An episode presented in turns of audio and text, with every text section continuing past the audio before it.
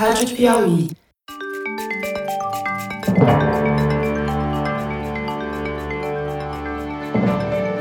Opa! Eu sou José Roberto de Toledo e este é o Luz no Fim da Quarentena, uma coprodução da revista Piauí com a Rádio Novelo. Infectamos o canal do Foro de Teresina para discutir pesquisas científicas que ajudam a atravessar o túnel em que a pandemia nos meteu. Há mais de 150 vacinas contra o SARS-CoV-2 em desenvolvimento no mundo, mas algumas delas estão muito mais adiantadas do que outras e já na próxima semana entram na fase de testes em larga escala que vão descobrir se elas funcionam de verdade.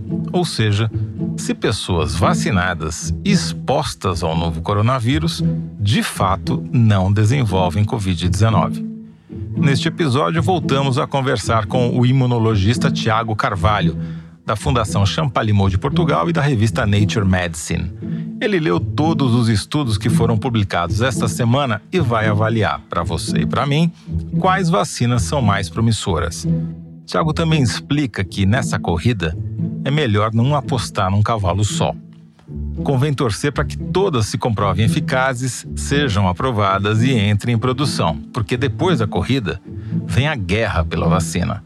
O governo Trump anunciou um contrato de 2 bilhões de dólares por 600 milhões de doses da vacina alemã que nem testada foi, porque ele sabe que não vai ter vacina para todo mundo, pelo menos não logo de cara.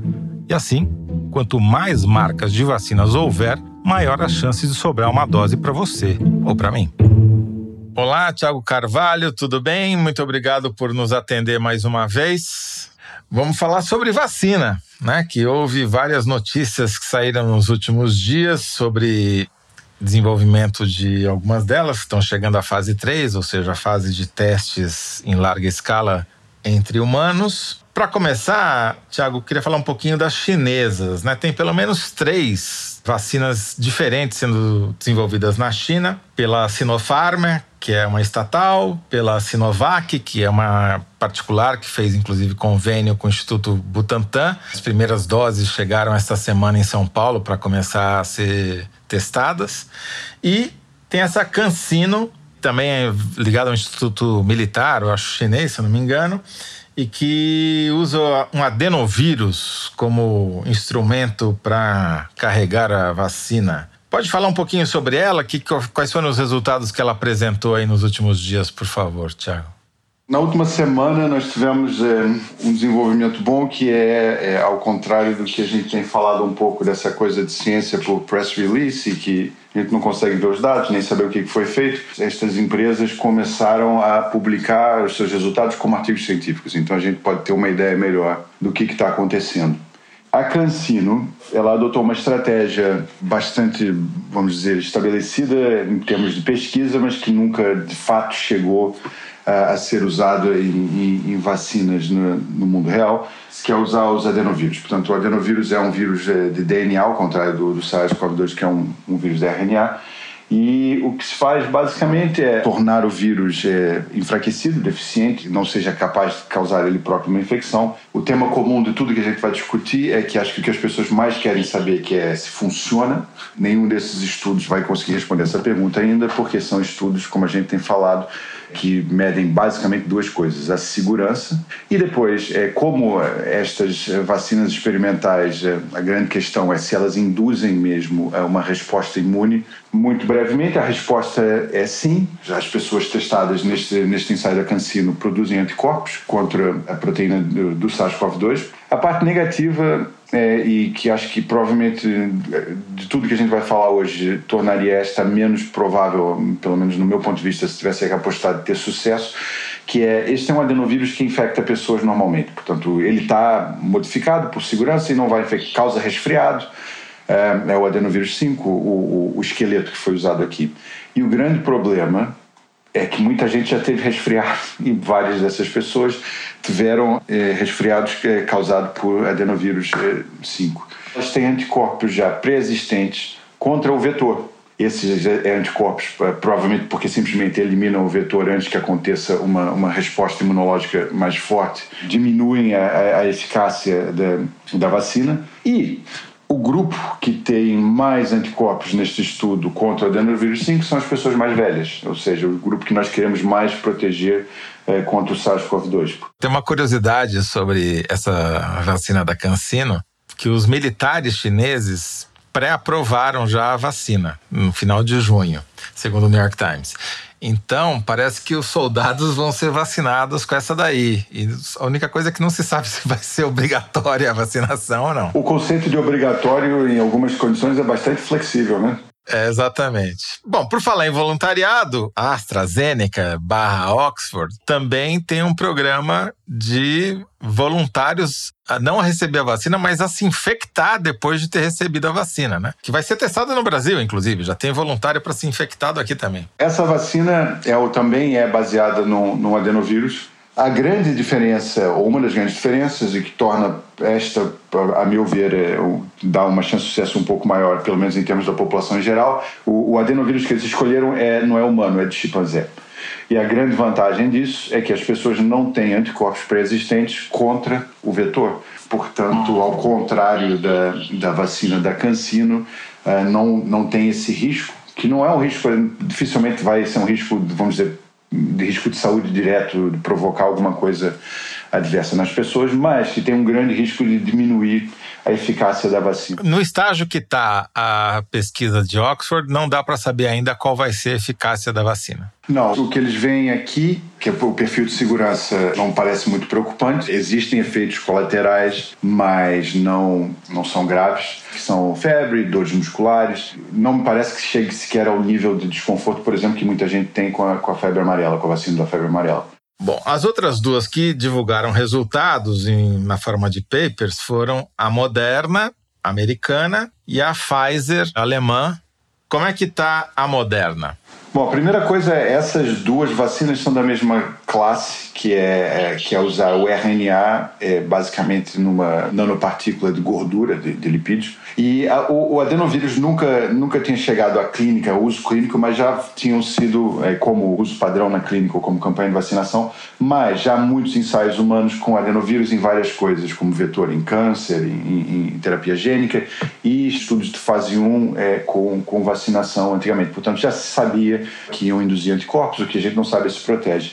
Agora nós entramos numa fase mais experimental ainda, que é uma, um grupo de vacinas que na verdade nunca chegou a testes avançados em seres humanos. E, e é uma tecnologia que se baseia em colocar lá o RNA, portanto a mensagem da proteína do vírus, injeta-se intramuscular, acho que as duas, e aqui havia uma grande dúvida que é o, o, organismo tem que pegar esse RNA ele próprio e para que exista uma resposta imune contra a proteína, o organismo tem que fabricar a proteína. Tanto a, a Pfizer como a Moderna estão vendo a indução de anticorpos, portanto, em algum nível, aquele composto está sendo é, aceito pelo organismo e está produzindo a proteína-alvo em quantidades suficientes e em condições é, próprias para induzir algum tipo de, de resposta imune. A, a, Moderna, acho que foi um pouco pressão, né? A gente tinha falado em mais detalhes. A Moderna tem, tinha essa tradição de nunca publicar nada. E acho que houve uma obra tão grande e estão sendo financiadas com uma quantidade bastante grande de, de dinheiro público que publicaram finalmente alguma coisa. Um estudo bastante pequeno, mas que não encontra, vamos dizer, nenhuma toxicidade, toxicidade inaceitável e mostra alguma eficácia na, na, indução de anticorpos. A BioNTech Pfizer é um caso mais embolado de acompanhar exatamente o que está acontecendo, porque na verdade eles estão testando quatro RNAs diferentes e agora publicaram resultados sobre um e que são mais ou menos parecidos com o da Moderna. São seguros e induzem anticorpos, portanto, têm um bom perfil é, para continuarem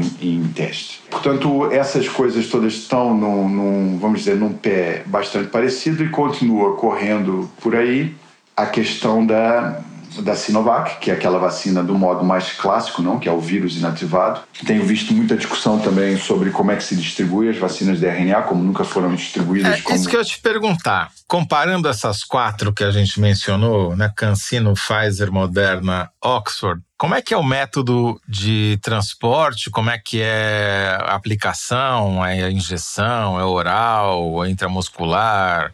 Como é que é a conservação dessa vacina? Nenhuma dessas é, foi oral, acho que todas foram intramuscular. Há aqui uma discussão que aparentemente as da, as da adenovírus podem ser refrigeradas, mas parece que as, as DRNA teriam que ser distribuídas é, congeladas, mas isso não está muito claro para mim ainda. Porque tudo isso complica sobremaneira a logística de aplicação das vacinas. É, uma coisa interessante da, da Pfizer é, é que o CEO uh, ah, da, da Pfizer anunciou que já começou a produzir em escala industrial na base do risco que eles já começaram a produzir 100 milhões de doses. Ele diz, é, com, com todas as palavras, é, é a declaração direta, ele diz, se, se falhar na fase 3, a gente joga no lixo, e eu explico aos meus investidores. O problema dessas vacinas de RNA, em parte, é que ninguém nunca manufaturou isso em escala. E, de certa maneira, a Pfizer está passando à frente aqui da Moderna, dizendo, então, olha, a única maneira de descobrir como é que vai ser produzir um, um bilhão de doses disso é produzir um bilhão de doses disso. Estão tendo discussões em paralelo de um tipo muito rudimentar também, mas extremamente necessário, que é qual é o frasco que isso vai estar. Tem as doses, mas será que a gente tem é, é um bilhão de frasquinhos?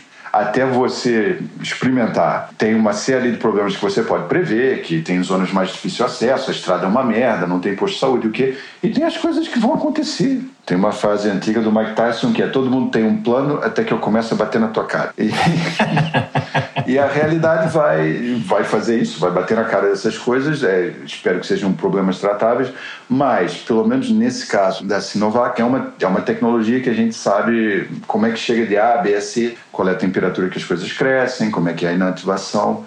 Protocolos de inativação também têm seus riscos. Se a coisa não estiver bem inativada, você vai dar doença às pessoas e não uma vacina, obviamente. Uh, mas que são coisas que a gente tem experiência em, em, em, fazer, não? E acho que isso conta muito. Por outro lado, está aqui uh, uma empresa com, com um bolso fundo, né?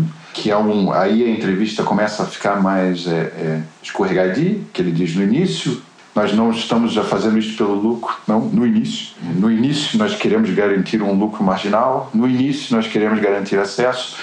O problema é até quando vai o início, né? E a gente já viu com, com outros medicamentos essenciais que isso pode também é, ficar bastante complicado. Mas, se, se funcionar, em princípio, se, esse é, se isso é mesmo que a Pfizer vai fazer, em outubro, novembro, ele já tem 100 milhões de doses, que parece muita coisa, mas não é. Segundo o presidente da Pfizer, já telefonaram todos os governos, talvez não o, o, o que esteja aí ocupado comprando a hidroxicloroquina, mas que estão fazendo uma fila. E, e nós já vimos aqui coisas muito feias né, né nessa crise né, de, de, do governo americano tentar comprar todo o Remdesivir e coisas afim. O que você está dizendo, então, se eu entendi bem, é que lá para outubro, novembro, a Pfizer vai ter 100 milhões, ou sei lá quantos milhões de, de, doses de uma vacina que a gente não sabe se funciona, mas que eventualmente pode estar funcionando. E as outras também estão se preparando, né? A Moderna já tinha feito convênios para fazer fabricar com outros, em parceria com outras empresas, tal. Efetivamente, você acha que o prazo para uma vacina, seja ela qual for, ou quantas forem, e sabe-se lá qual a eficácia delas, mas que, enfim, uma vacina esteja disponível quando? Assim, mínimo, mínimo horam. A gente continua no mesma etapa toda, que a gente ainda não sabe se alguma dessas coisas funciona. A gente sabe que não é tóxico, a gente sabe que induz anticorpo para todas e, e para algumas induz é, resposta T. A gente continua sem nenhum dado se protege ou não as pessoas contra a infecção. Né?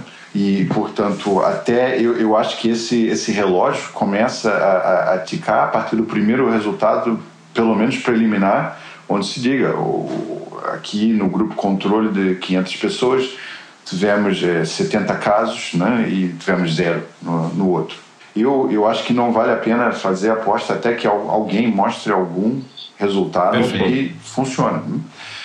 Mas como em termos gerais é, estas vacinas parecem estar induzindo padrões bastante parecidos de imunidade, se é, neste nesta faixa de, de, de, imunidade, uma delas tiver, uma delas estiver funcionando, tiver evidências de eficácia, torna-se uma aposta um pouco mais segura de que as outras também vão ter algum nível de proteção. Agora, a eficácia não significa necessariamente que a pessoa não contraia o vírus, né? Ela pode até contrair e desenvolver uma forma leve da doença ou não.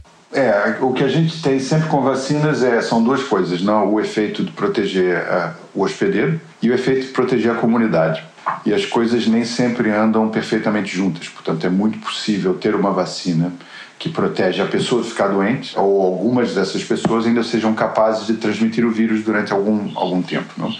O que a gente quer nesta doença, do, do ponto de vista do paciente, é evitar que o vírus saia do, do sistema respiratório superior e entre no pulmão, né, que entre na parte profunda e daí talvez até se difunda pelo resto do organismo. Portanto, as doenças, a doença grave nisso está associada àquela pneumonia né, e mais uma cacetada de outros problemas renais, cardíacos, coisas assim que a gente tem visto. Se ela tiver alguma eficácia, será sempre positivo, porque depois a pessoa que não está doente não vai ao hospital. Né? O hospital, além de ser um centro é, que está a entrar em colapso em alguns lugares por causa do número de pessoas, é o lugar onde as pessoas se encontram para transmitir doenças, né? Portanto, há aqui um espectro de, de, efeitos positivos possíveis, mas o que nós estamos à espera ainda é da demonstração de algum efeito positivo, ponto final. E acho que é conhecendo qual é para cada uma dessas vacinas, a gente vai saber melhor. A parte da eficácia é sempre mais complicada porque depende daquela infecção natural, é, não entrando na, na questão do, do, do challenge. E, portanto, há um problema aqui também, que é quando começarem a ser resultados, nós vamos precisar produzir isto e não está garantido que qualquer um destes agentes, eh, destas empresas ou destes governos vai conseguir produzir tudo para todo mundo, não? E algumas delas, por exemplo, a Moderna está inteiramente comprometida com o governo americano, a Cancino está lá, como você disse, com o exército da República Popular Democrática eh, da China. Então, como isto é uma pandemia né, é global e estamos começando do zero seis meses atrás, também é uma garantia de que se der alguma coisa errada ou se a Alemanha resolve que não, não se vai exportar não sei o que fora da comunidade europeia até 2022, aqui, que também, mais uma vez, inteiramente hipotético. Mas a gente não sabe o que vai acontecer, portanto, tendo um leque de opções, é o melhor possível, não? E qualquer uma delas pode colapsar na, na fase 3, de simplesmente não mostrar nenhum tipo de proteção nós vamos ter um, um, período mais alargado quando passar este resultado inicial, que é ver como é a proteção na próxima época, não, daqui a um ano. E, portanto, quanto mais opções a gente tiver e mais dados tiver para seguir ao longo dos próximos dois ou três anos, melhor, porque se nós tivéssemos só uma chegasse em fevereiro do, do, do, ano que vem e visse que todo mundo que foi vacinado com a vacina da AstraZeneca, ninguém mais tem anticorpo, ninguém mais sai de célula T, não sei o quê, e tiveram reação alérgica a amendoim. Teria que voltar tudo ao zero e começar de novo. Né? Então, vamos ver é, o, o que, que acontece, mas nesse momento é uma compressão tão grande do tempo normal de desenvolvimento disto que o que isto aqui dá é, é, uma larga margem de segurança também. E como são estratégias parecidas é bem possível que se uma funcione a outra funciona bem. Um, como são empresas em grande parte que estão nisso é sempre bom que haja algum grau de competição também para que não não enlouqueça Uh, em termos de preço, não? Preocupa muito essa coisa uh, no começo que a, que a Pfizer está dizendo, o que, que é o inicialmente a gente não sabe, e a partir de quando, etc. Mas, mas é, é bom que esteja essa diversidade. É, mas nós continuamos aqui sempre na espera de que alguém comece a demonstrar a eficácia. Né? Não é só a Pfizer que resolveu arriscar iniciar a produção da vacina antes mesmo de ela ser aprovada. A AstraZeneca está tomando o mesmo risco que a concorrente alemã e já começou a produzir a vacina desenvolvida pelos cientistas de Oxford. Muito bom, Tiago Carvalho, muito obrigado mais uma vez por nos atender e espero voltar a falarmos em breve com mais papers, né? Com mais novidades sobre vacina. Um abraço. Um abraço, Toledo. Muito obrigado. Este foi Tiago Carvalho, imunologista da Fundação Champalimau, um dos mais importantes centros de ciências biomédicas em Portugal. No próximo episódio, nosso cientista residente, Fernando Reinach, estará de volta. O Luz no Fim da Quarentena é uma coprodução da revista Piauí com a Rádio Novelo. A coordenação e edição são da Paula Scarpim, da Evelyn Argenta e do Vitor Hugo Brandalize. Este episódio teve edição de Clara Relstad. A identidade sonora é da Mari Romano. Quem finaliza o programa é o João Jabassi. E a coordenação digital é da Kelly Moraes. Yasmin Santos e Emily Almeida fazem a distribuição nos tocadores e nas redes sociais. A identidade visual é da Paula Cardoso e o motion graphics é da Renata Buono. Eu sou José Roberto de Toledo. Até o próximo episódio. Tchau.